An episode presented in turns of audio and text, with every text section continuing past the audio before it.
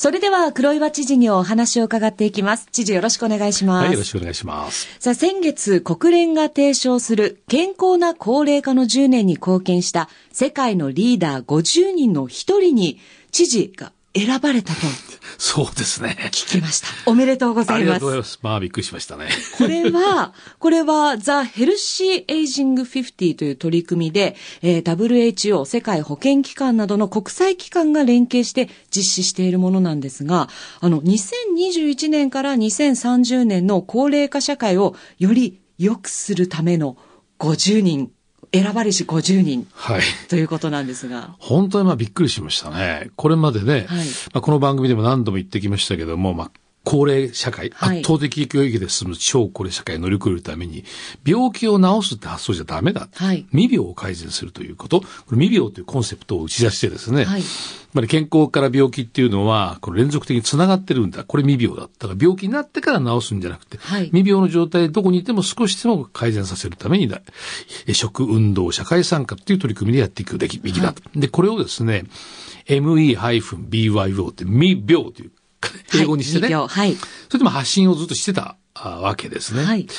えーそしてその、うーんこの政策と、その、お最先端の医療、最新のテクノロジー、これ合わせて、まあ、ヘルスケアニューフロンティアという形でですね、超高齢社会を乗り越えていこうと。はいで、そのプロセスの中には産業も動いてくるだろうと。まあ、こういうアピールをずっとしていて、そしてこれは WHO とも覚書を結んで進めてたとかですね、はいえー国連の場で発表したりとかですね、まあ、そういうこともやってたわけですね。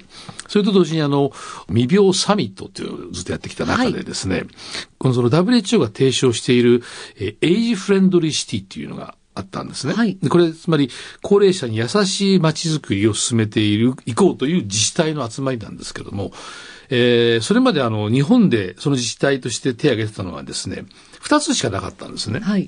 それが、あの、神奈川県の市町村に呼びかけたらですね、一気に22入ったんですよ。お、22。そう。はい。いきなり2だったのがね、プラス22と、はい神奈川だけで入ったんですね。はいまあそういったことがですね、こう評価されたんだというふうに思うんですね。うん日本人で唯一の選出だったということなんですけれどいや、本当にね、ありがたいですね。やっぱりこれやっぱり、えー私がどうだってだけじゃなくてですね、はいその、やっぱ県庁職員が一緒にやったということもあるし、そしてその、県内の22のね、やっぱり市町村、市町の皆さんがですね、はい一緒になってそのコンセプトを盛り上げていこうとやってくださった。これが評価されたというふうに思ってますね。はい。さあ今日はそんなお話にもまあぴったりのテーマです。ヘルスイノベーションがテーマなんですけれども、知事このヘルスイノベーション先ほども少し言葉として出てきましたが、はいはいもう少し何かあの詳しく教えていただけますかはい。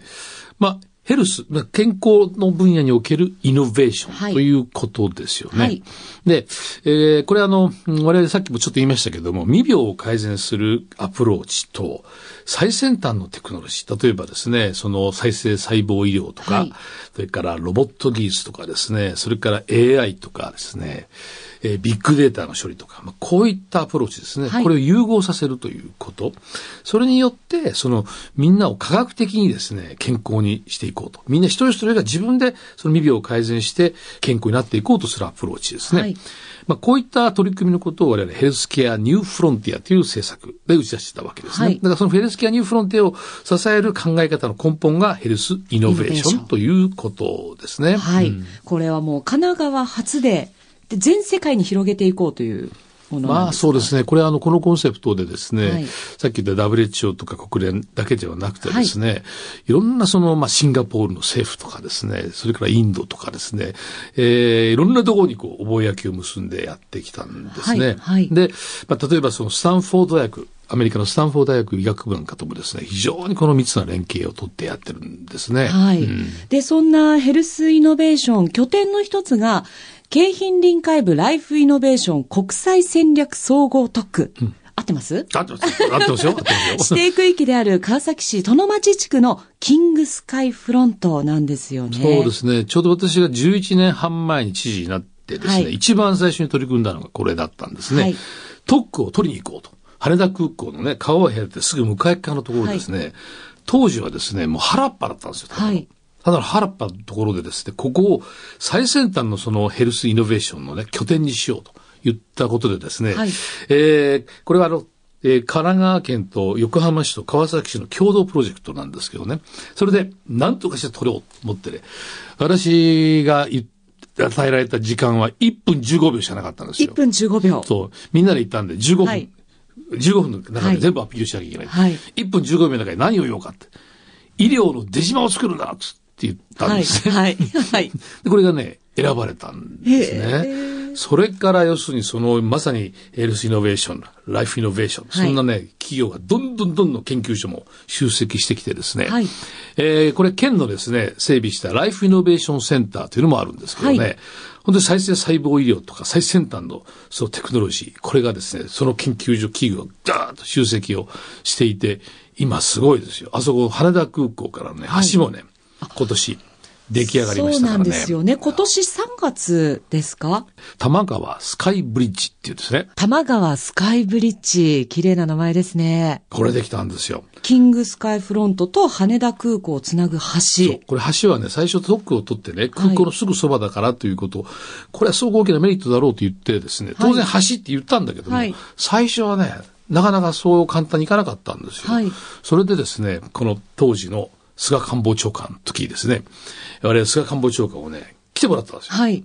で、ここに橋があるとすごいでしょって言ったらね。便利でしょそうだって言って、で、あの菅官房長官が、やれっつってはい言って、一気に橋っていう話になってるんですよね。ええええ今、出来上がりましたけどね。はいすごいですよ、これ。あのー羽田空港の国際線ターミナルが、その橋のすぐそばにあるんですよ。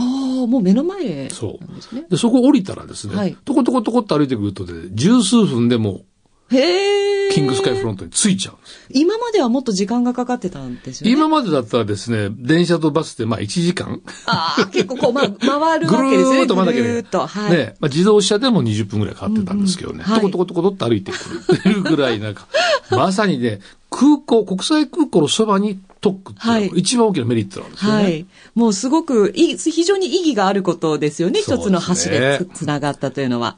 はい。さあ、それでは後半に行く前に、今日知事一曲リクエストをまたお願いしたいんですが、今日はどうしましょう、橋の話をしましたからね。そうですねはいなんかこう、夢がつながるような橋の歌がなんかないかなと思ったら、はいありましたね。はい、お願いします。えーサイモンとガーファンクル、明日にかける橋。